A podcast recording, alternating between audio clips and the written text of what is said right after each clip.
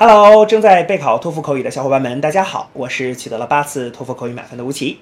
那么今天为你准备了什么样的托福口语的题目呢？我们一起来看一下吧。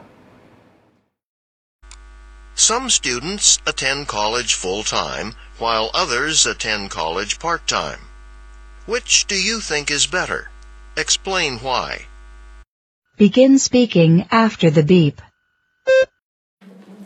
Well, um, I think it would be better to study uh, full time because you know students can learn more in this case. Uh, they can spend all their time taking different courses or learning different subjects. So I'm sure they can become knowledgeable and they can find jobs uh, relative. Uh, they can find jobs easily in the future.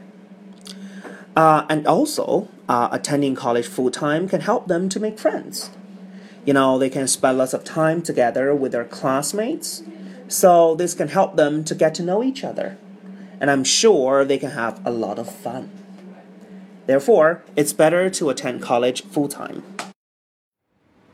好的，那么以上呢就是我们今天啊所给出的这段满分回答。